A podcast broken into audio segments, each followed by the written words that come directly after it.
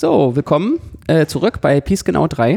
Äh, wir haben heute Folge Nummer 39 und äh, Petra ist wieder dabei. Hallo Petra. Hallo Thomas. Genau, und ich, äh, Thomas. Genau. Und äh, Petra hat uns heute äh, ein Thema mitgebracht. Ich habe ein Thema mitgebracht. Du spielst doch gerne, oder? Äh, total gern. Kennst du dieses Spiel Wer bin ich, wo man so Post-it-Zettel auf die Stirn geklebt kriegt? Ah ja. Ich habe dir einen Post-it-Zettel mitgebracht. Willst du ihn dir aufkleben oder soll ich ihn hier Jetzt muss ich so? Post-it, ja klar, wenn dann richtig. Also ich mache jetzt einen. Post-it-Zettel, also es ist jetzt eine totale Audio-Erfahrung. hört man es? Hört man es, dieses, ich mache mal dieses Knistern Mach mal von dem Zettel, genau. so. Und den klebe ich mir jetzt hier an die Stirn. Genau, Ja. Aber du also- hast keinen? Warte, ich muss Nee, ich mal irgendwie so machen, dass man was sieht. Wie machen Brillenträger das? Der Ja, Post-it-Zettel ist du kannst eigentlich ihn mir auch der hergeben. ist zu ich klebe groß, ihn hier unten an. Okay, wir müssen das jetzt simulieren, indem Petra den irgendwo dran Ich klebe den an die Tischkante, so dass Thomas den nicht sehen kann. Oh, oh. Genau, also wir spielen jetzt Wer bin ich? Ich habe keinen, weil sonst müssten wir irgendwie zwei ähm, Personen hier abdecken. Äh, stimmt, das dürftest du ja nicht wissen. Das, äh, Genau, ja, außerdem dann hätte ich ja, ich mich ja- vorbereiten müssen. Okay, Richtig. also, wer bin ich?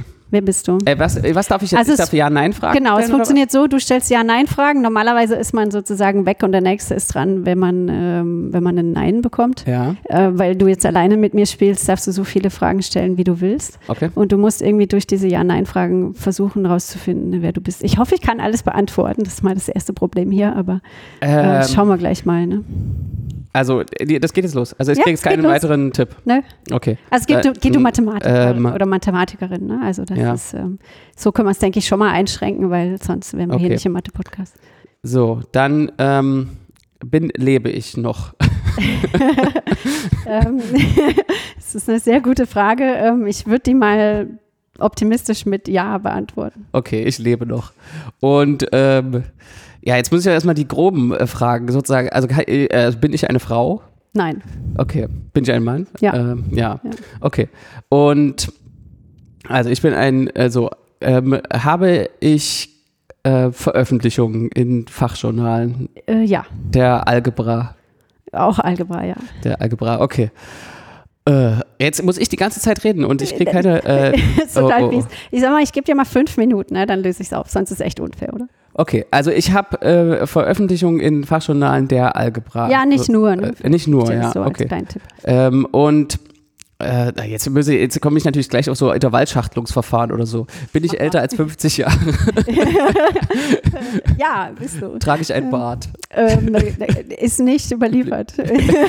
Hat mein Wiki hat, ist, auf, ist auf meiner Wikipedia-Seite ein Foto mit Bart. ja, du hast einen Wikipedia-Eintrag. Lass mich mal gucken, ob da ein Foto mit Bart ist. Ähm, soll ich mal schauen? Ich mache jetzt mal Parallelrecherche hier. Machen wir sonst nicht. Äh, also du kannst ja mal weiterfragen. Ja, ich gucke parallel bei Wikipedia. Äh, ich bin älter Ähm. als 50, habe einen Wikipedia-Artikel äh, und äh, schon in Algebra-Journalen veröffentlicht. Also auf deiner Wikipedia, äh, willst du deutsche oder englische Bin, Wikipedia? bin ich äh, sozusagen, äh, bin ich Professor an einer Universität? Ähm, nicht mehr.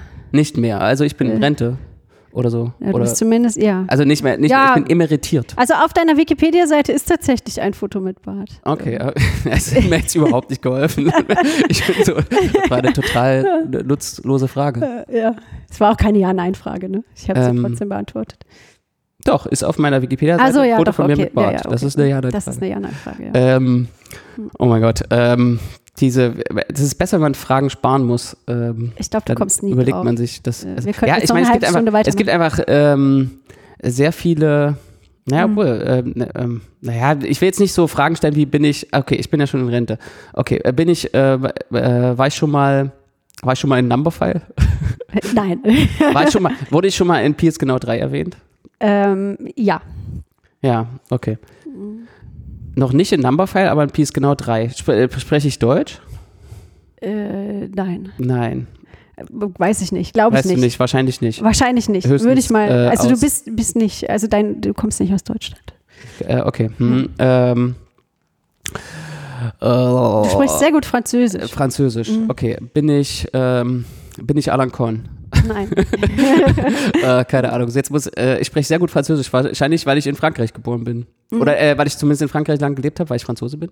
Ja, ich, also ich glaube, man kann das so sagen, dass du Franzose bist. Ähm, ah, warte, warte, warte. Bin ich Grotendieck? Nein. Ah, hm. Aber der ist auch, ja, das ist, der ist ja staatenlos. Aber es ist, äh, also und außerdem ist er gestorben. so Der nicht ist, weg glaub ich, von dem Thema. Ist Ähm, Groten, lebt Grotendieck noch? Oh mein Gott, das weiß nee, ich. Grothendieck lebt nicht mehr. Ja, genau. Ja. Der ist vor kurzem gestorben. Genau. Ähm, Ich bin nicht so weit weg. Mhm. Bin ich André Weil oder so? Du bist fast André Weil. Ich löse mal auf, wer du bist. Die ersten Okay. fünf Minuten sind rum. Äh, Du bist äh, Nicolas Bourbaki, Ach, ja, der Typ. der Typ hier. Äh, Und äh, der hat einen Bart äh, auf Es dem gibt- Foto auf der Es Wikipedia. gibt ein äh, Foto von dem General Bourbaki auf seiner, äh, auf der Webseite Ja, von die Leute wissen gar nicht, warum wir lachen. Petra. Die, denken, die denken jetzt, Wir äh, lösen das gleich mal auf. Ich zeige dir erst das das Foto. Hier, das ist der General Bourbaki. Der hat tatsächlich einen Bart. aha. Ähm, Ja, okay, also jetzt kommen lauter Sachen, jetzt müssen wir erstmal. Jetzt müssen wir ganz viel erklären erstmal. Also auf der Wikipedia-Seite von Nicolas Bourbaki ist tatsächlich ein Foto von Charles Denis Bourbaki. Äh, kann man sich fragen, warum? Ähm, und der Grund ist einfach, dass der, dass der der Namensgeber ist von Nicolas Bourbaki. Jetzt wird es immer mysteriöser für all die, die noch nie was von Bourbaki gehört Ja, haben. die Leute sind total verwirrt. Die denken jetzt, wie der Namensgeber von, von diesem äh, Mathematiker, der emeritiert ist. Genau, magst du es aufklären? Soll ich es aufklären? Na, das ist eine Kunstfigur, äh, die Genau. für eine ganze Gruppe von Mathematikern, ich glaube, da war keine Frau dabei, oder? Nee, Aber kann man nachher auch nochmal drauf zurückkommen. Da war keine Frau dabei. Von Mathematikern äh, steht, die irgendwie unter so einem Pseudonym veröffentlicht Genau. haben. Also Nicolas Bourbaki ist einfach ein Pseudonym für eine Gruppe an Mathematikern, äh, überwiegend französisch. Also die Gründungsgruppe war jedenfalls französische Mathematiker, die äh, seit den 1930er Jahren tatsächlich aktiv sind und Mhm. Mathebücher schreiben. Genau, also Die Bourbaki. aktiv sind. Ja, das weißt du, wann die letzte Veröffentlichung von Bourbaki kam? Keine Ahnung. Ähm, äh, 2016. Und das war? Das war ein Buch über algebraische Topologie. Aha, interessant. Genau. Äh, ja, das hat mich auch überrascht. Also ich wusste, dass es dieses algebraische Topologiebuch gibt, aber mir war nicht klar, dass das tatsächlich. Das ist nicht irgendwie so äh, posthum nochmal zusammengekramt, was es noch so gab. Da gibt es Nee. jetzt welche, die das weiterführen. Anscheinend, ja. Ja, okay. Also deshalb war ich vorhin so kurz, dass du sagst, ich lebe noch so, mm, ja, äh. Ja, wer, Ne, wer, also- wer ein algebraische Topologiebuch veröffentlicht, der also Naja, 2016, ne, ist halt äh, auch schon ja. fünf Jahre her. Von daher so würde ich mal optimistisch sagen, ja, du lebst noch, aber ähm, genau, also ja, da können wir nachher auch gleich noch was zu sagen, weil das so in den 70er, 80er Jahren dachte man mal auch, Bourbaki sei tot. Das Mhm. hat sich irgendwie ausgelaufen. Na gut, was machen die? Ähm, äh, kennst du den, die Ursprungsgeschichte oder weißt du, warum das gegründet wurde? Ich habe das mal Ja, nicht so viel. Also ich verbinde damit nur so eine unglaubliche Formalisierung der Mathematik. Also die, das Ziel war, glaube ich, so eine Lehrbuchreihe zu schreiben, die alles von den äh, Wurzeln her aufbaut in, in dem knappsten, elegantesten, also elegant, das, das nennt man dann elegant, äh, besonders knapp, ohne Erklärung, als immer nur Satzbeweis, Definition, Satzbeweis, Definition, Satzbeweis, so knapp wie möglich aufzuschreiben. Und dann war die Überhöhung, dass das vielleicht elegant und hilfreich wäre, aber äh, die haben sich dann wahrscheinlich ganz schön verzettelt bei, also Genau, einen hohen didaktischen so- Wert äh, hatten diese Bücher dann vielleicht nicht, sage ich jetzt mal so. Ja, da bist du nicht der Einzige, der die Kritik geäußert und auch äh, geäußert hat. Also wie gesagt, die schreiben seit den 1930ern. Ich glaube 1939 oder so ist tatsächlich der erste Band entschieden, erschienen, ähm, äh, diese Lehrbücher.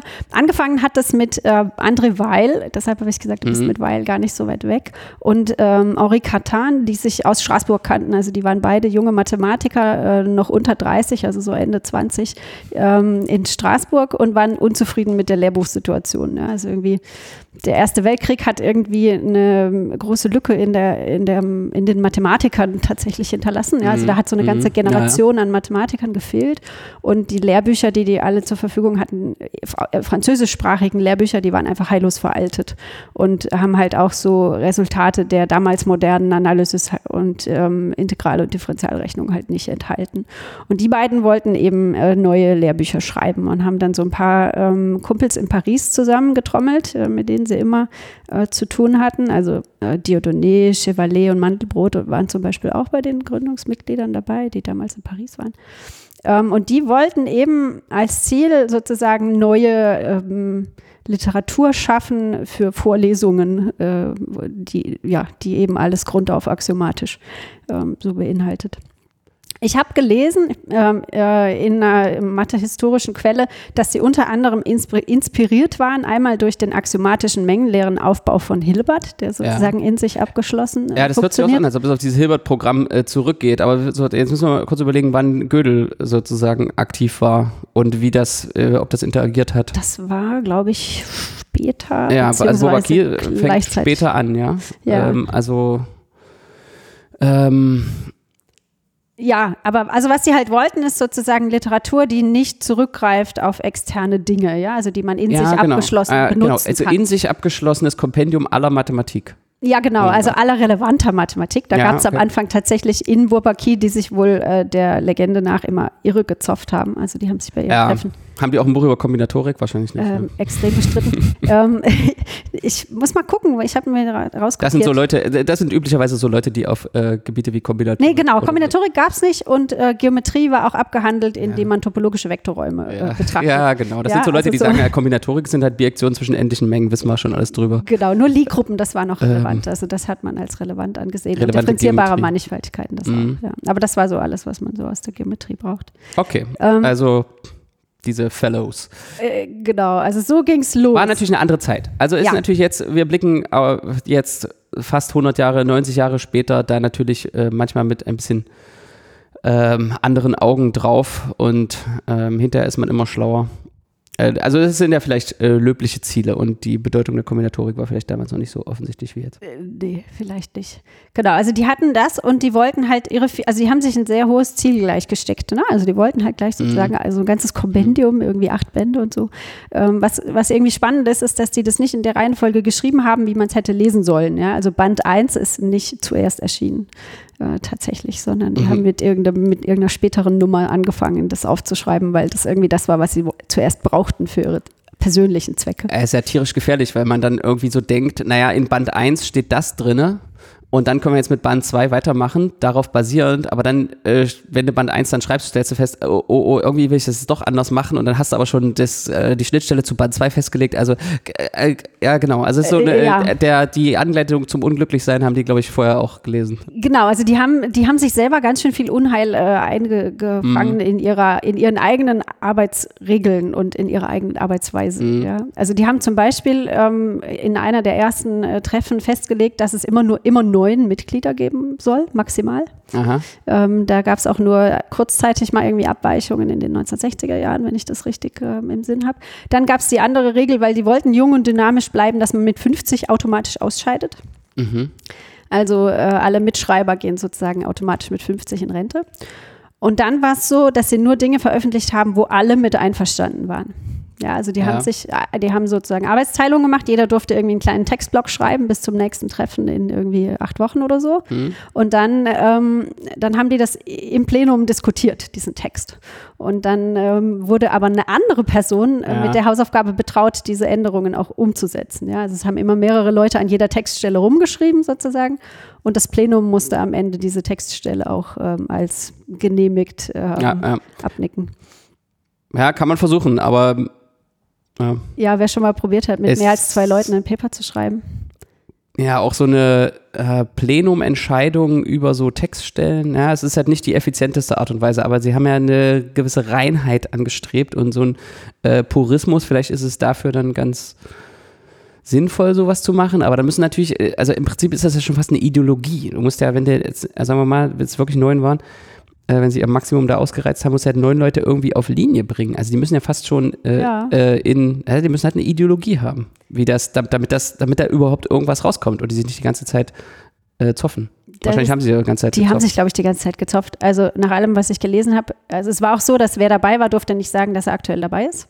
Aber Aha. sobald man raus ist, ähm, darf man sagen, dass man dabei war. Ja? Also Ü50 dürfen darüber so sprechen, ein dass sie Geheimbund. auch. Teil also alle, alle Zutaten für, für also ein, für einen Das Roman. ist auch eins der großen Vorwürfe, die äh, die Bourbaki auch von ehemaligen Bourbakisten sozusagen gemacht wird, ja, dass das eben so ein Geheimbund Wie viel äh, waren denn da jetzt so Klüngel. ungefähr dabei? Insgesamt? Also, ja, kann man das sagen? jemals. Ähm, uff, ich habe es nicht durchgezählt. Also man kann auf, auf äh, Wikipedia tatsächlich eine eine Liste? Liste, Ja, finden. okay. Genau, also wen das interessiert, wer da alles dabei war. Es gibt eine Liste auf Wikipedia und es sind tatsächlich nur Männer. Bisschen deprimierend. Ja, also dafür, Äh, dass aber die, deine Scrollbewegung, wie du da so scrollst, ist, äh, die Liste ist jetzt nicht kurz. Es sind jetzt 15, sondern eher Nein, so. das sind eher so 50. eher so äh, 50, hm, genau. okay. Also äh, ja, es sind viele. Ähm, ja, ich, äh, genau, ich lese die jetzt nicht alle vor. Nee, nee, nee. Also okay. äh, eine Fields-Medaille zu haben, war ein guter Indikator, irgendwann mal Bourbaki-Mitglied äh, zu sein. Ja, das ist so Ähm, ein Ding. Warte, dann ist aber sozusagen, ja, okay, dann bist du auch noch jung, also kannst du ja noch ein paar Jahre kannst du noch mitmachen. Genau, so zehn Jahre kannst du noch mitmischen. äh, Ah, okay. Minimum, ne? Ja. Also, genau. Äh, ja, also die hatten auch so, in, so eine interne Zeitung, La Tribu hieß die, ähm, wo Eine die, interne Zeitung, nur für sie oder? na, ist wie so ein Slack-Kanal halt, ne? Also nur für die Also Bourbakisten. nur, nur für die ja, Mitglieder, genau. äh, die dann da ihre sich gegenseitig ihrer ideologischen Reinheit. Äh, ja, irgendwie musst du ja das Projekt auch managen und sagen, wer woran ja, arbeitet okay, also und das, wie der ja, aktuelle wie Stand Slack, ist und hm, so. Verstehe. Aber es, 19, ne, 1935 gab es halt noch kein Slack. Ja. Ähm, da haben die sich eben diese, diese, ja, dieses Mitteilungsblatt sozusagen immer Hin und her ähm, geschickt. hin und her geschickt. Ähm, also es ist schon so eine, hat schon so diese Geheimbund ähm, Mythos ähm, auch sicher ähm, mit. Äh, Hm. Und wie viele Verstärkt. Bücher gibt es denn jetzt? Ich habe das schon, ich, ich, mir kommt es so vor, als ob manchmal Leute das zitieren. Manchmal sagen irgendwie Leute, wenn sie irgendwas Grundlegendes aus der Algebra brauchen, dann zitieren sie halt Bourbaki. hast du mal eins gelesen von den Nee, ich, ich habe hier in meinem Schrank habe ich nichts davon und ich, nee, kann, ich habe eins, nicht. wo ich tatsächlich Ja. auch große Teile gelesen habe. Und zwar gehört es überhaupt zu den meistgelesenen. Das ist von, äh, also es gibt zehn Bücher, die aber unterteilt sind in kleinere Abschnitte und die zum Teil als separate Buchbände äh, erschienen sind. Also wenn du jetzt guckst, wie viele einzelne also Bücher. Band 1 sind eigentlich wieder drei Bücher oder so. Genau, drei, ja, also dieser, ja genau, dieser. Band, den ich rumstehen habe, das ist Buch ähm, 8 über Lee-Gruppen, aber darin Teil Kapitel 4 bis 6. äh, Mhm. Das ist ein separates Bourbaki-Buch. Ja, also insgesamt sind es wahrscheinlich 30 Bände oder so. Ja, also und es ist was, ist denn da, was sind denn so die Highlights? Also wenn das eins der Highlights ist, ist Mhm. wahrscheinlich sozusagen das, was da entwickelt wurde und was die Leute entwickelt haben, da haben sie auch das beste Buch drüber geschrieben. Und dann haben sie sich aber gedacht, naja, wir sind, dann sind sie wieder so im ähm, äh, Allmachtsfantasien irgendwie erlegen und denken, naja, wenn wir jetzt so über Lee-Gruppen so gut schreiben, können wir bestimmt über alles so gut schreiben. Und ähm, schreiben wir doch mal alles auf. Also da hat zum Beispiel Borel mitgemischt und auch Jacques Titz hatte da einen Einfluss indirekt, der war nicht äh, drin, aber der hat halt da diese Coxeter-Gruppen äh, Axiomatisierung äh, sozusagen massiv vorangetrieben und mit ähm, äh, Bruyard, der auch äh, bei Bourbaki äh, war, da auch eng zusammengearbeitet und so sozusagen ist, ist da der Teil entstanden. Ähm, der ist Ah, das war da wirklich aktuell, ja? Also Ja, die haben halt sozusagen, die haben halt da sozusagen, die haben, die haben das quasi die Theorie entwickelt und dann ein Lehrbuch darüber geschrieben. Das ist ein ganz anderes Setting, als sich zu hinzusetzen und zu sagen, na, ich baue jetzt nochmal alles von null auf. Ja. Ähm, ja. Ja, schon. Also sie wollten halt wirklich so ein Kompendium schaffen. Ne? So ein, ich habe eine Theorie. Also die, die Bourbaki ist das für heute, was Euklid war. ja, aber mh, okay. Aber die Mengenlehre ist halt ein bisschen komplizierter Ist halt auch ein bisschen mehr Mathematik Axiome als der euklidischen Geometrie. Axiomatische. Ja. Mhm. Und Also sie wollten halt so alles zusammentragen. Ne? Also der Ansatz ist schon ähnlich. Mein Euklid hat da auch einfach alles zusammengetragen, was man damals über Geometrie wusste und versucht, das möglichst stringent aufzuschreiben. Ja, ich denke, das ist ja das, die ganze Wissenschaft und insbesondere die Mathematik eher so als so eine Art Schwarmintelligenz. Also das ist sozusagen, das, es, es ist halt nicht mehr möglich, alles zusammenzutragen, sondern es lebt in dem, das, das ist halt gelebtes Wissen, was in, in einer Sammlung von äh, Lehrbüchern, Artikeln, Vorträgen, Podcasts und einfach in, der, in dem, wie die Community lebt, weiter transportiert wird. Also diese Idee, die man vielleicht am Anfang mal hatte, dass wenn jetzt alle Menschen weg wären, dann haben wir immer noch die Aufzeichnung und können daraus unser ganzes mathematisches Wissen wieder rekonstruieren. Die stimmt, denke ich nicht. Ich glaube, das geht auch nicht. Also Mathe hat so einen ganz hohen sozialen Anteil, also sozial im Sinne von, dass es eben die Interaktion und das drüber reden braucht, um die Materie am Leben zu erhalten. Mhm. Ähm, ich glaube, man, man würde, oder ich glaube, ganz viel Mathematik geht auch verloren. Ja, deshalb passiert es ja manchmal, dass man Dinge 50 Jahre später wiederentdeckt, ähm, weil die eben sozusagen aus dem Fokus der aktuellen Forschung und Lehre verschwinden und dann eben nicht weiter tradiert werden. Ja, und dann äh, findet halt irgendjemand später sozusagen den gleichen Satz und formuliert den irgendwie. Ja, oder du brauchst anders. ihn nochmal anders, den Satz. Ja. Und es gibt vielleicht was, was viel Allgemeineres, aber das ist zum Beispiel so eine äh, Sollbruchstelle oft an Veröffentlichungen. Also du brauchst irgendeinen kleinen äh, Slammer, irgendeinen Fakt oder so äh, und du weißt, dass der äh, folgt aus einem allgemeineren Satz. Aber die Ableitung aus dem allgemeineren Satz ist länger und braucht mehr Notation als äh, ein neuer Ist Beweis. einfach so, was hinzuschreiben, ist das ja. Richtige? Was, was ist das Richtige? Was, was ist das Richtige zu tun da? Ähm, Ja, beides. Also ich würde beid, also ich, also ich würde tatsächlich den kurzen, einfachen Beweis äh, hinschreiben und dazu sagen, dass man das aber auch ableiten kann Mhm. aus dem anderen Satz. Mhm. Na, dann kommt der Referee und sagt, ähm, Ist aber ein Korollar aus Ist dem anderen bekannt. Satz. ist, schon, ist schon bekannt, darf nicht im Forschungsartikel. Deshalb finde ich ja, Soll so Paper bräuchten eigentlich so einen Director's Cut. Ähm, Ja, also, Also, man müsste so eine ich- Langversion haben dürfen. äh, ich gucke ja auch manchen, von manchen Filmen den Director's Cut, zum Beispiel, ähm, wenn sich der Film, die ganze Bedeutung des Films nochmal ändert, in dem Director's Cut. Könnte bei mathematischen Papers auch so sein, ja. Paper, ja. Ähm, aber wenn es dann quasi jedes Paper nochmal gibt und dann hast du halt immer, also das finde ich sozusagen, weil, weil die Paper ja immer zitiert werden. Bei einem ist Film, da guckst du ihn dann nochmal und dann bist du Fan und hast halt nochmal ein anderes Ende oder irgendwie an neue Szenen oder so. Aber bei einem Paper ist es ja die Aufzeichnung über das, was passiert ist. Und wenn es dann sozusagen da noch zwei verschiedene Aufzeichnungen gibt, also da bin ich eigentlich immer Verfechter davon, dass so auch die Archive-Version, auch wenn das veröffentlicht ist, dass die Archive-Version dann mit der veröffentlichten Version übereinstimmt Ja, und so, dass man da ja. nicht. Also das machen ja manche, die sagen halt Directors Cut. Auf dem Archive kann ich, machen. ähm, auf dem Archive bin ich hier der Chef und dann, ähm, wenn der Referee das nicht haben will, dann tue ich es halt aufs, äh, in der Archive, die Archive-Version ist zehn Seiten länger und ähm, da steht alles Mögliche noch drin.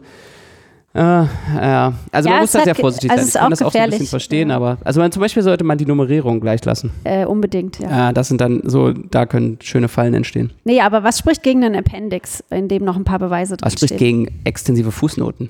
Ja, das ist nicht schön zu lesen. Besser zu lesen als ein Appendix. Wenn du immer hin und her blättern musst, die Fußnote ist wenigstens da, wo du sie brauchst. Ja, aber Naja. bin kein Fan von Fußnoten. Ähm, sie müssen nur an der richtigen Stelle eingesetzt Ja, werden. wichtige Dinge müssen entweder in den Text oder raus. Ja, aber sozusagen so Kommentare. Ja, die passen, die kannst du ja im Text reinschreiben als Ja, Kommentar. da sagt der Referee, ja, das soll ich nicht. okay, das ist natürlich ein anderes Problem. Aber wenn du dein eigener Chef bist, gibt es keinen Grund, den guten Kommentar, den du unbedingt unterbringen willst, in der Fußnote zu verstecken, die kein Mensch liest. Hm.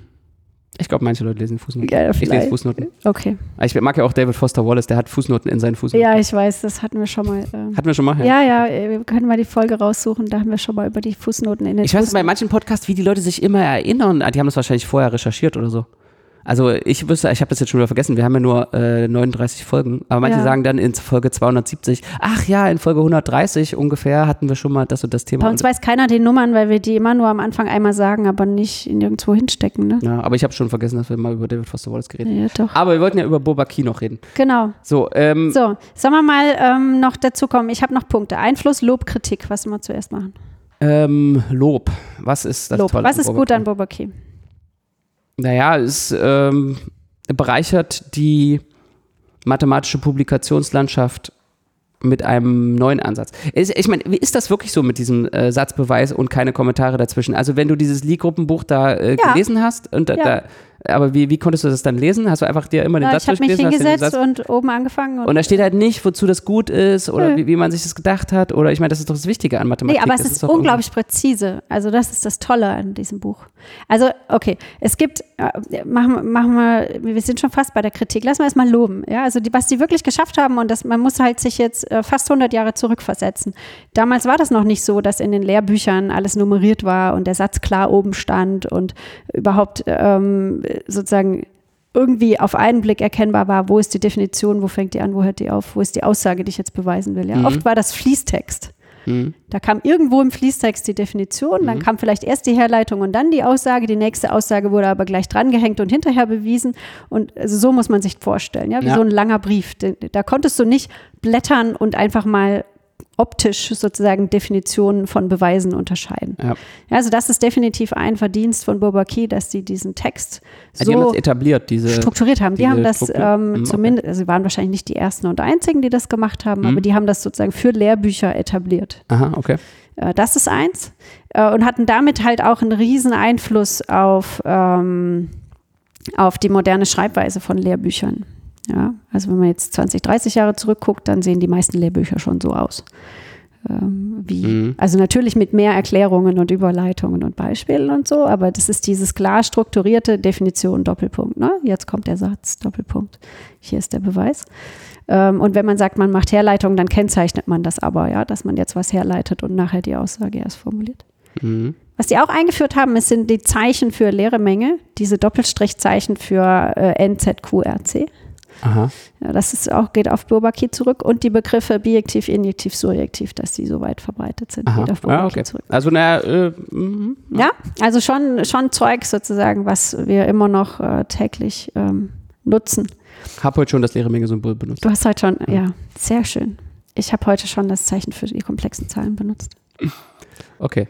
Ähm, Ja, das sind ja sozusagen, also auf jeden Fall positive äh, Effekte, die aber sozusagen im Übertreibung, naja, alles, was übertrieben wird, ist Gift. Ähm, Genau, wir kommen gleich zur Kritik. Also Ja. Borrell, was der auch ehemaliges Mitglied von Bourbaki ist, hat noch einen anderen großes Lob geäußert. Ich kann das äh, Zitat, der hat einen Aufsatz geschrieben über Bourbaki in den AMS Notices mal. Und der hat extrem hervorgehoben, ähm, diese, äh, wie er formuliert, unselfish collaboration over many years. Ja, also, und dann auch, dass das eben, also, okay, dass die dass sie eben zusammengearbeitet haben, aber nicht aus irgendeinem Eigeninteresse. Ja, es stand ja auch nicht drauf, wer das war. Da erschienen halt Bücher, anonym sozusagen, unter diesem Pseudonym Nicolas Bourbaki. Und man wusste erstmal halt nicht sozusagen, wer dahinter steckt. Das heißt, die Leute konnten das halt auch nicht in ihren CV schreiben. Ja, ich habe hier zwei Lehrbücher geschrieben über irgendwas. Und, ähm, und es waren halt sehr verschiedene Charaktere, die sich da zusammengerauft haben im Dienste der Sache über viele Jahrzehnte. Ähm, das ist ja auch was, was man, also was irgendwie bemerkenswert ist. Ne? Dass das ja, das ist schon bei allen Sachen, also heutzutage einfach noch viel seltener, als die Leute schon sozusagen bei der Erstellung von was auch immer, beim Erschaffen von Dingen, schon auf die Reichweite gucken. Also schon sozusagen, bevor der, bevor der kreative Prozess beginnt, äh, ist irgendwie schon die Zielgruppe und die Reichweite und das Ja, du meinst so dieses, okay, wir schreiben jetzt ein Endless Paper? Mm, Nee, nee, aber sozusagen, wenn du jetzt sagst, du willst, also dass Leute, Also bei Werbung oder sowas, dass man erstmal, oder ja, okay, auch irgendwelchen anderen Formaten, dass man erstmal eine Zielgruppe definiert, bevor man überhaupt loslegt, Inhalte zu produzieren. aber wenn du jetzt zum Beispiel so ein ähm, Buch, wenn du jetzt heutzutage ein Lehrbuch schreiben willst, Mhm. dann musst du doch, du musst im Prinzip, es, es geht gar nicht anders, du musst eine Marktanalyse vorher machen, du musst sagen, was gibt's für Lehrbücher und welche Lücke will ich damit füllen. Ja, erstmal ist es ja aber auch nicht schlecht, ja, weil du willst ja auch nicht für die Tonne Ja, und genau, schreiben. genau schon der, schon der Ansatz, dass du losgehst mit, ich will ein Lehrbuch schreiben. Also, na okay, vielleicht ist das auch gar nicht so. Vielleicht schreiben die Leute, sehen die Leute einfach die Lücke. Ja, also ich meine, vielleicht entsteht es auch wirklich aus der Lücke. Also sagen, sie wollen halt irgendwie aus irgendeinem Buch unterrichten und das Buch gibt's nicht, also schreiben sie es. Genau, dann Ähm, machen sie ein Skript aus der Fachliteratur, aus irgendwelchen Papern und hinterher stellt man fest, jetzt habe ich dieses schöne Skript. Ich glaube, das ist eher der Ansatz. Ich kann mir, also ich weiß nicht, ich kann mir nicht vorstellen, dass, also ich würde mich nicht hinsetzen, sagen wir es so, lass mal eine Marktanalyse machen und gucken, welches Ja, das Lehrbuch heißt fehlt. halt nicht, bei manchen heißt es Marktanalyse, aber Ja. sozusagen. Also die, ähm, das ist auf jeden Fall äh, applaudierenswert. Also sozusagen das Richtige tun, ohne auf die Reichweite zu schielen, äh, ist auf jeden Fall immer, bin ich, bin ich Fan von. Genau, das finde ich auch super. Also den Ansatz finde ich tatsächlich echt gut. Okay, jetzt genug der Lobhudelei, jetzt Kritik. Jetzt kommt's. Über Jahre sind wir gefangen in der Fessel von Du hast ja noch nie was gelesen davon. Du darfst gar nicht. Na, anscheinend habe ich ja, ist ja jedes Lehrbuch, was ich lese, dadurch geprägt. Ja. Weil das ist immer Definition, Satzbeweis, außer in Ausnahmen, die sozusagen sagen, wir machen jetzt mal hier was Neues. Naja, nee, also die, Also hat tatsächlich ich, ich, massiv ich, ich weiß Kritik ja nicht den gehabt, ein, ich weiß ja nicht den Einfluss davon, aber das ist schon äh, präsent. Also ich meine, hier äh, Ben Orlin, Der ähm, hat ja so ein Argument, das, äh, das war jetzt gerade kürzlich äh, auf seinem Blog, dass äh, die Beweise halt auch im Prinzip falsch sein können in der, in der Lehre. Sozusagen der didaktische Wert von dem Beweis kann halt sehr niedrig oder sogar negativ sein.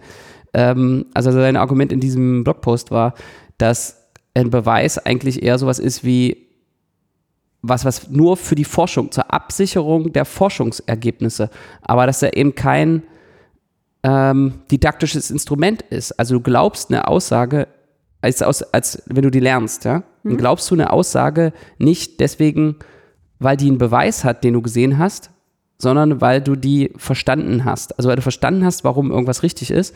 Und der Beweis ist sozusagen eine technische Absicherung dafür. Das ist natürlich jetzt in verschiedenen Gebieten der Mathematik unterschiedlich stark ausgeprägt, weil in, sage ich mal, in vielleicht Algebra könnte man jetzt mal nehmen, ähm, oft auch die Beweise oder in Kombinatorik äh, die Beweise genau die Ideen kodieren. Also dann ist da auch versch verschwimmt die Grenze. Aber bei manchen analytischen, bei manchen Teilen der Analysis würde ich jetzt vielleicht eher sagen, dass man eigentlich eine ganz andere Idee hat als den Beweis, den man dann kocht. Und dann, wenn man auch andere Wissenschaften anguckt, dann äh, siehst du ja auch sozusagen in Physik oder Chemie oder so, da wird ja auch nicht jedes Experiment nochmal gemacht. Also, du erzählst ähm, den Leuten sozusagen, was für Experimente gemacht wurden, was rauskam und was daraus für ein Wissen generiert wurde. Und du machst das, das Experiment nicht nochmal. Aber das Experiment ist ja eigentlich der Beweis, ne? Also genau. Ja, aber du hast das Experiment nicht selbst gemacht. Nee, du, du vertraust jemandem anders, dass, dass, die das, dass die das Experiment gemacht haben. Mhm. Also ich meine, das ist sozusagen die, wie, wie nur eine Beweisidee geben oder sagen, wie die Ideengeschichte des Beweises war und wie vielleicht was es für ähm, also da würde ich dir zustimmen. Das ein gutes Beispiel hilft manchmal mehr, um so eine Heuristik oder eine Heuristik für einen Beweis hilft manchmal mehr, ähm, ein, ein, Verständnis oder ein Gefühl für einen Sachverhalt zu bekommen, als tatsächlich den formalen Beweis zu sehen.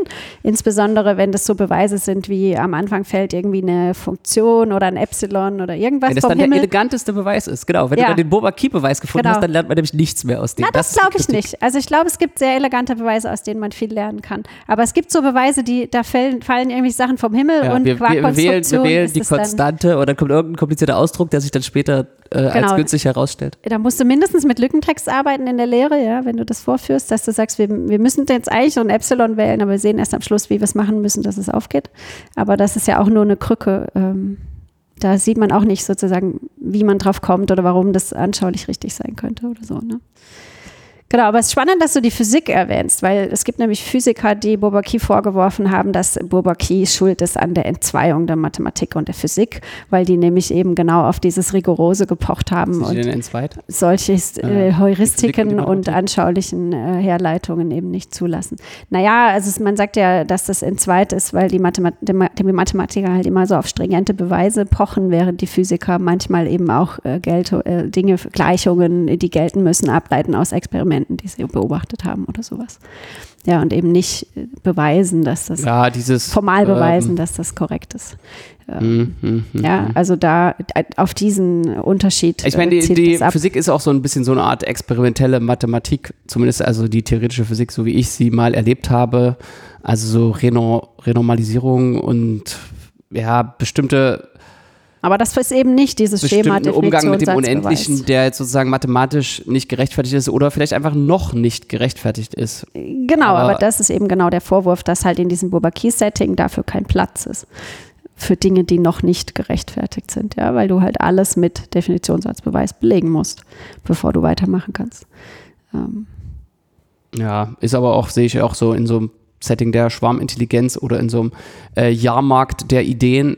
Ähm, wenn du halt irgendwie ein Modell machen kannst und da drin irgendwas rechnen kannst in einem zumindest in sich geschlossenen Formalismus, auch wenn der jetzt nicht mit der, wenn es da Probleme gibt, den anzuschließen an die existierende Mathematik, aber der Formalismus ist ähm, in sich geschlossen und produziert irgendwelche Zahlen, die du im Experiment äh, nachvollziehen kannst, dann ist doch super. Ja. Also, also ich meine, es ist auf jeden Fall ein Beitrag. Also also ich ähm, sehe da für mich auch keinen Widerspruch. Ach, ich finde, die Physik und die Mathematik sind nicht entzweit. nee, nee. Das ist doch schön.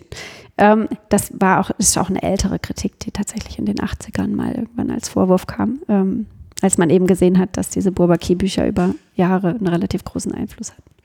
Ähm, was sogar Insider, also ehemalige Burbakisten eben vorwerfen, und da gibt es auch ein äh, Zitat, äh, das wir auch verlinken können in einem schönen Artikel, ähm, das folgendes sagt. Ähm, man kann sich die ersten Bücher von Bourbaki als eine Enzyklopädie der Mathematik vorstellen, die die nötige Information enthält. Das ist eine gute Beschreibung. Wenn man es als Lehrbuch betrachtet, ist es eine Katastrophe. Ähm, ah, es sind ja auch unterschiedliche ja. Zwecke. Genau. Genau. Also wenn ich was gut finden will, wenn ich, genau, ich, ich brauche sozusagen, ich weiß, irgendein Beweis existiert und, und mir, ich habe die Idee nicht. Ich, ich weiß, diese Technik tut irgendwas und ich will die jetzt nochmal nachschlagen, diese Beweistechnik. Und dann bin ich in so einem Lehrbuch, was halt das alles didaktisch aufbaut, mit der ganzen Ideengeschichte oder sowas, dann ist mir das vielleicht zu, zu viel und, und zu viel Wust und ich sehe das, sehe nicht diese eine technische Stelle, die ich haben will. Das genau, ist wie die Anleitung, ja. Also wenn du sozusagen manchmal, wenn du was auseinandernehmen willst, dann brauchst du sozusagen nur, äh, welchen Schraubendreher brauche ich jetzt? Ich glaube, da sind sich aber die Burbakisten selber auch nicht einig, weil es gibt eben wieder andere, die zitiert werden, dass man sagt, ja, es war ja nie so gedacht, dass diese Bücher sozusagen eins zu eins im Vorlesungssaal an die Tafel geschrieben werden. Das soll eben nur sozusagen das Wissen sammeln und der Dozent ja. muss dann halt aber den Rest selber erledigen, sozusagen. Das ist die, die Leistung äh, der Person, die das dann eben unterrichtet, ähm, sodass die da auch vielen dieser Vorwürfe äh, immer mal wieder äh, begegnet sind. Genau. Und dann, was wir schon erwähnt hatten, noch diese Kritik, dass es halt so ein engstirniger, elitärer Club ist, der irgendeinem Dogmatismus anhängt und da über die Jahrzehnte sehr unflexibel geworden ist. Ja, man denkt es irgendwie wegen diesem historischen Setting so, dass die da irgendwie Pfeife rauchend und Wein trinkend am Kamin saßen, aber wer weiß, ob das stimmt. Das ist vielleicht auch so ein bisschen am Anfang Verklärung. Es war wohl ähm, viel Alkohol im Spiel zum Teil. Äh, die sind halt auch Kinder ihrer Zeit. Die haben bestimmt irgendwie Absinth getrunken oder was weiß ich. Genau. So genau, äh, so genau habe ich das jetzt nicht recherchiert. Genau. Ähm, ja, es gab diverse Streitigkeiten immer mal wieder. Es gab auch äh, tatsächlich lange so diese Bestrebungen, diesen äh, den Mythos aufrechtzuerhalten, dass es Bourbaki tatsächlich gibt. Es gab, jetzt muss ich mal gucken, ob ich das noch hier ähm, in meinen Aufzeichnungen finde, einen ähm, Editor von einer Zeitung, der das mal aufgedeckt hat. Ja, also der ah, ja. irgendwo geschrieben hat in irgendeiner Zeitschrift, dass das tatsächlich nur ein Pseudonym ist, so relativ am Anfang. Und dann haben die eben, ähm, dann hat Bourbaki geantwortet mit mhm. einem Brief, ein Leserbrief, ähm, Leserbrief genau, ähm, und geschrieben, dass diese Person, die ihnen das vorwirft, äh, tatsächlich selber nur ein Pseudonym ist, weil zufällig der Name sich zusammengesetzt hat aus den Anfangsbuchstaben der restlichen Editoren vom Editorial Board. Aha, aha. Genau. Aber das war damals äh, viel verbreiteter. Ich glaube, in Zeitungen, Zeitungen hatten damals so eine Redaktionsmeinung. Ich glaube, dass, dass die Autoren da unter den Artikeln standen, das ist irgendwas aus der Neuzeit. Also aus also Neuzeit ist ja auch also nicht historisch. Aus dem ist später kam später. Damals war es sozusagen, du hattest eine Zeitung und in der Zeitung standen halt äh, Artikel drin und es war die Redaktionsmeinung oder mhm. die Meinung der Zeitung. Also war das noch, würde ich sagen, verbreiteter. Dass da, Dass da überhaupt keine Namen drunter standen. Ah, dass das gar nicht äh, belegt wurde, sozusagen mit, mit Autor dann. Genau, und das, ja. genau. Okay. Also wenn du Angestellter, wenn du bei einer Zeitung gearbeitet hast, dann hast Konntest du nicht unter deinem Namen veröffentlicht. Im Namen der Zeitung ja. schreiben. Genau. Das ist ja schräg. Ähm, ja, ja, was mich jetzt noch interessieren würde, aber das ist natürlich äh, schwer zu wissen. Vielleicht kann uns ja jemand eine E-Mail schicken, ob es in anderen Fachgebieten äh, auch, auch, sowas gibt. gibt. Das wäre spannend. Als Leute unter Pseudonymen veröffentlichen und warum oder vielleicht Gruppen oder so. Ja. Oder ähm, anonym, ja, dass Leute anonym veröffentlichen. Gruppen gibt es ja heute noch, ne, wenn man so an das Polymath-Projekt denkt. Ja, natürlich diese ganzen, weil die, das ist aber einfach wegen Größe, ja. Also diese Teilchenbeschleunigerforschung, da kannst du ja nicht mehr, ist der Pape, brauchst ja 20 Seiten für die, für die Autorenliste. Die Autorenliste. Das ist, da machst du natürlich ein cooles Akronym. Ja, so. ist natürlich besser. Ne? So, jetzt die Frage, ist Bourbaki tot? Mm, nee, der ist ja quasi unsterblich äh, durch diese. Äh, äh, du meinst, solange ist ja es neue Idee, Fields eine Idee kann nicht sterben. Ja. Okay. So würde ich sagen. Ja, aber ist es noch zeitgemäß, wenn man so fragt? Mm. Ist schwer zu sagen. Nee. Nee, irgendwie nicht mehr. Hat sich überholt. Ich weiß halt nicht, sozusagen, äh, ist der Trend eigentlich, geht es noch zu mehr Formalisierung oder weniger Formalisierung? Das ist irgendwie unentschieden. Ich glaube, es hat sich auf, auf so einem Level eingependelt. Abgesehen von den formalen Beweisautomaten. Ja, genau. Also ne? auf der einen Seite wollen wir irgendwie die, die ganzen menschlichen Fehler eliminieren und Beweise so aufschreiben, dass ein Computer die nachprüfen kann. Bin mhm. ich auch ein Fan von und dafür. Auf der anderen Seite sage ich auch, wir müssen weg von diesem, ich glaube nur, was bewiesen, also ich glaube nur, wo ich den Beweis gesehen habe, also so, ich meine, diese Riemann-Hypothese. Das geht mein eh Lieblingsbeispiel habe ich hier in diesem also, Podcast bestimmt schon zweimal oder dreimal erzählt. Also ja. wenn du sozusagen von der Riemann-Hypothese, da kommen zwei Leute und einer hat einen tausendseitigen Beweis, der interuniverselle Teilchenmüller-Theorie benutzt und der andere ähm, hat halt irgendwie die ersten 25 Gatzilliarden äh, Nullstellen berechnet und es stimmt für alle. So, mhm. was, gibt eins von den beiden Evidenz und welches gibt mehr? Naja, das Problem ist ja, also, dass man eh nicht ähm, alles überblicken kann, was man jemals benutzt. Ne? Natürlich soll man gewissenhaft recherchieren, Sätze, die man benutzt in seinen Arbeiten auch mhm. nachvollziehen und so. Aber wo hörst du auf? Ja, wenn du jetzt so ein Paper mhm. liest, äh, um was nachzuvollziehen, was du verwenden willst, äh, dann zitiert das wieder zehn andere Paper, die du auch alle lesen musst, um mhm. nachzuvollziehen, was du gerade nachvollzogen hast. Und so kannst du immer beliebig weit rückwärts gehen. Irgendwann musst du aufhören, weil sonst schreibst du nie ein eigenes Paper. Ja. ja, die Frage ist, wo ist die Toleranzschwelle für Bugs? Sozusagen. Ja. ja, also in einem Softwareprojekt ist die Toleranzstelle halt ziemlich niedrig, weil du einfach immer wieder den Fehler beheben kannst. Und also du suchst die Fehler und behebst sie und das ist Teil des Prozesses. Kommt drauf an, wo Während- deine Software eingesetzt wird, ja. Ja, genau. Aber wenn, wenn du in der Mathematik kannst du es halt nicht so machen, weil wenn was veröffentlicht ist und da ist ein Fehler drin, dann ist, es gibt ganz schlechte Kommunikation darüber, dass, was, die, was die Konsequenzen und was die Reparatur, wenn es eine gibt, ist. Ja, ist auch leider immer noch so, dass nicht immer sinnvoll Errata publiziert werden. Ne? Ja, aber selbst wenn ein Erratum publiziert wird, du musst ja erstmal davon wissen. Also Ja, du musst ja aber erstmal wiss, davon wissen, dass es sozusagen ein Erratum gibt. Das müsste halt Paper. direkt drunter stehen, sozusagen, ne? Im, in dem Ja, digital geht halt vorhandenen nur, also ich meine, es geht halt nur digital, ja? Ja. Also sozusagen, und da ist quasi dadurch, dass wir jetzt in, im Digitalen mit unseren Papers die, die, die Papierform abbilden, du hast halt so ein Journal, das ist eine Webseite und da sind nacheinander die Papers, das sind Aber alles da könntest du das. Erratum direkt drunter verlinken. Ne? Also da heutzutage wäre das ja tatsächlich sehr simpel möglich. Ja, aber du, du denkst irgendwie an den, den, Zugang, der Zugangsweg, wie du zu diesem Paper kommst, ist immer noch der alte. Du hast Ja. das Journal und du suchst den Titel von dem Paper, aber vielleicht ist es nicht mehr so in Zukunft, weil du kommst sozusagen direkt auf das PDF. Du nutzt halt eine Suchmaschine, die die direkt das, die. Muss direkt das, das Dokument ansteuert. Ersetzen ja? Du hast durch zum eins, Beispiel eine DOI. Ja, hast aber das darfst du ja nicht mehr verändern dann, ne? Also gibt es ja dann Probleme. Ja, ja genau. Also Ja, das. Da, da ist so ein Reibungspunkt. Ja. Und deswegen, deswegen haben wir ja diese starke ähm, Korrektur, diese starken Korrekturmechanismen, dass, dass wir halt sozusagen nicht so wie Softwareentwicklung arbeiten wie, naja, wir machen jetzt erstmal und dann so Was ein eigenes später- Thema wert, ne? Ja, dass man mal so über Errata spricht und wie geht man damit um. Genau, also Bobaki war sozusagen da vorausschauend und hat erkannt, dass wir wegen der Publikationskultur äh, rigoros, möglichst rigoros arbeiten Ja, sollten. also das war halt auch einer der Ansätze. Genau. Ist ein bisschen langsamer, aber äh, vielleicht. Leute haben schon viel Geduld gehabt heute mit uns. Ich habe einen Fun Fact noch zum Schluss. Äh, alle bitte einmal Morph, äh, das Lied Morph aus dem Album Trench von 21 Pilots anhören. Da Morph. kommt Bubaki drin vor. Okay. Ähm, ich kannte das Lied auch nicht, aber habe das der Wikipedia-Seite entnommen unter Trivia, dass es da erscheint.